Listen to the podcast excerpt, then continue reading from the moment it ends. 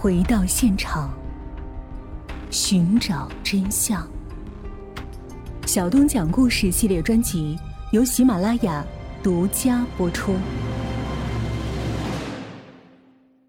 无极子村本来就是一个小地方，但越是这样的小地方，那消息传播的越快，而且也越持久。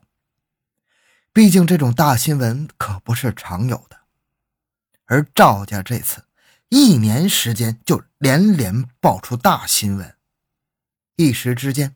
无极子村中谈论的都是赵家，这些风言风语让赵连心十分烦闷，都不好意思出去漫游了。在这些言论的打击下，赵连心不止一次想要死去。他憎恨自己私生子的身份，他真的想抛下这一切，让人生重新来过。赵连心表示：“我想死啊，可我不敢死啊。他出现以后。”我就想让他替我死。赵连心口中的这个他，就是那个无辜枉死的憨子。二零零三年八月二十二日，赵连心到江苏铜山县卖豆饼，顺便还去大姨家看了正在那里探亲的妻子刘玉霞。刘玉霞并不想太早回家，因此赵连心独自一个人踏上了回家的路。就在他路过铜山县三宝镇南的时候，他看到有一个憨子坐在路边，一直对他傻笑。这种傻子，赵连心从小就见过不少，基本每个村都会出现几个憨子。原本赵连心并没有太在意，但当他看到这个憨子与自己年龄不相上下，身材也相仿的时候，他心里产生了一个邪恶的念头：那既然我不敢死，为何不让这个憨子替我死？只要全村的人都认为我死了，那我就能去一个没人的地方，重新开始生活，再也不用听这些风言风语了。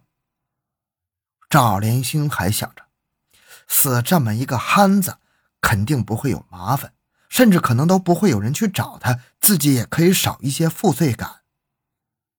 想到这里，赵连星就打定了主意，他谎称要买黄豆。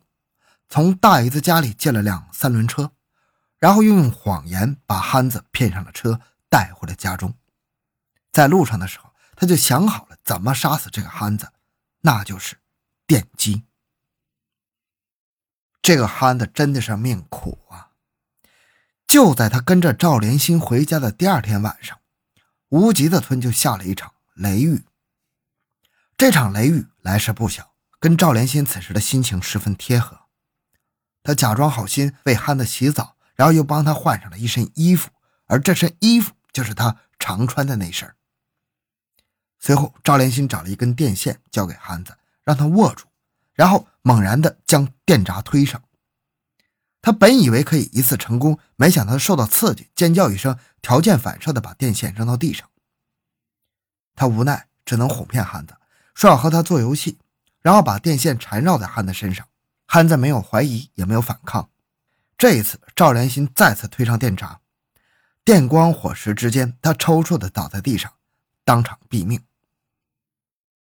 为了伪造被雷劈死的假象，他把尸体抱到床上，然后在他身上浇了些柴油，将憨子的尸体烧得面目全非。然后他又把自己的塑料凉鞋放在了憨子的脚边，把家里的钥匙放在了床上。做完这一切，他将大门反锁，跳墙离去。第二天，刘玉霞带着孩子回家，发现了烧焦的尸体和丈夫的凉鞋，直接认定那就是她的丈夫赵连新。之后，警方和法医也相信了刘玉霞等人的判断，并没有对身份进行认证，只是检查了他的死因，得出结论是遭电击死亡。赵连新所做的一切，并没有告诉任何人。在刘玉霞为他办葬礼的时候，他躲在一旁观看。他看到妻子为自己哭得那么伤心，心中十分不忍，于是决心和妻子相见。说出一切之后，带着妻子远走他乡。第二天，刘玉霞回到家中，突然听到屋里有动静。她扭头一看，竟然看到死去的丈夫赵连新在和自己摆手。这一幕吓得她肝胆俱裂，而那个赵连新似乎怕她受到惊叫，也闪了开去。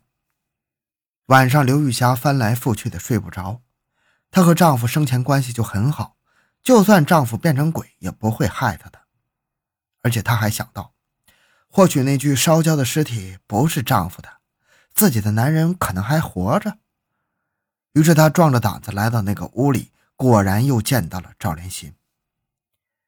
两人一番交谈，刘玉霞终于明白，自己的丈夫真的还活着，而死去的只不过是一个傻子而已。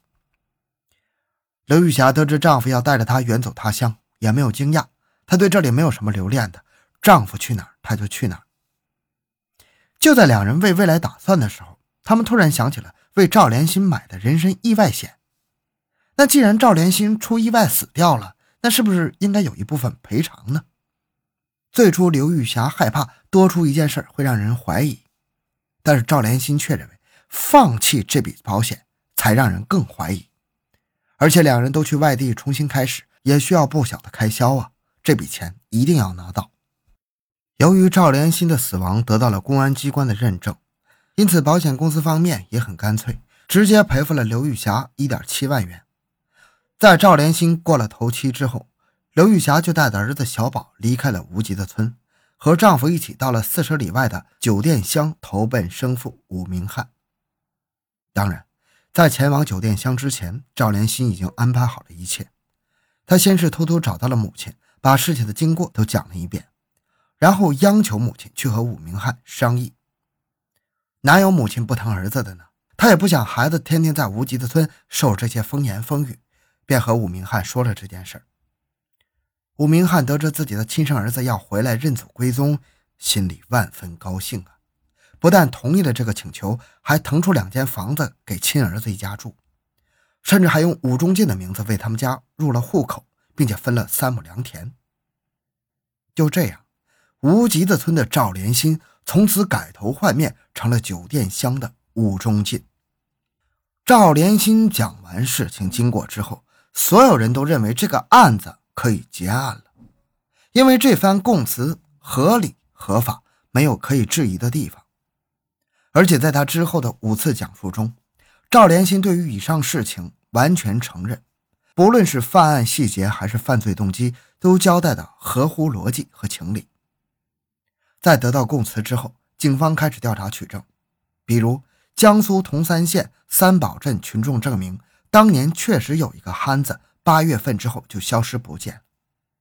比如赵连新的邻居也的确记得，在案发当天，赵连新家里有一个陌生人。这个人的神态举止都不像是一个正常人，而且刘玉霞的姐姐的确在那天将三轮车借给了妹夫，保险公司也出示了刘玉霞领走赔偿金的证明。这一切似乎都证明赵连新就是本案的凶手。然而，当警方以赵连新犯故意杀人罪和保险诈骗罪提请萧县检察机关批准逮捕、提起公诉的时候，赵连新却推翻了所有的供词，并否认了自己杀人焚尸的事实。他在最后说自己之前之所以那样说，都是因为刑警对他刑讯逼供，他被迫做的假供。赵连新又有了一番新的说辞。他表示，自己的确把憨子拉回了家，但目的是让憨子减轻自己开榨油作坊的负担，请他干活的。憨子的衣服脏了。他好心拿自己的衣服给憨子穿，至于憨子的死，则坚称是个意外。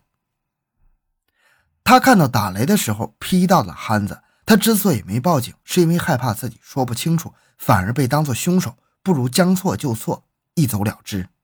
赵连新的这套说辞没有任何人相信，但是侦办机关讲究的是证据，而在这里最重要的程序中却缺少了完美的证据链，也存在太多漏洞，比如。验尸记录上记载的坟主是赵家修，而不是赵连新。为何不以赵连新之名下葬的原因无从知晓。而且由于尸体被烧焦严重，当时检查的时候没有非常细致，因此现在无法确定死者是被电死还是被雷击而死。警方虽然心里清楚赵连新就是杀害汉子的凶手。但是凭借现在的证据，无法充分证明赵连新故意杀人犯罪，因此在几经思量之后，只能将卷宗退回，并列出补充侦查的提纲。之后，警方多次为此案寻找证据，然而当年的很多证据已经失去了取证的价值，相关鉴定也无法实施，因此一直无法查出一个满意的结果。无奈之下，警方只能按照章程撰写了审查起诉终结报告，并指出了其中的问题：第一，赵连新翻供，并称此前的供词是刑讯逼供后自己的捏造；第二，被害人的死因无法确定。也缺乏赵连新是凶手的有力证据。第三，被害人的身份无法查明，甚至无法证明坟墓里的死者就是憨子。综上所述，人们只能得出一个结论：有一个身份不明的男子在赵连新家中被烧死。对于死的是谁，又是何人烧死的，都无法找到证据。至于对赵连新的处罚，检察院只能以赵连新和刘玉霞联合骗保的犯罪事实进行审判。最终被判处有期徒刑。这个案子的结局自然不能够让人心服啊，死去的憨子也不能够瞑目啊。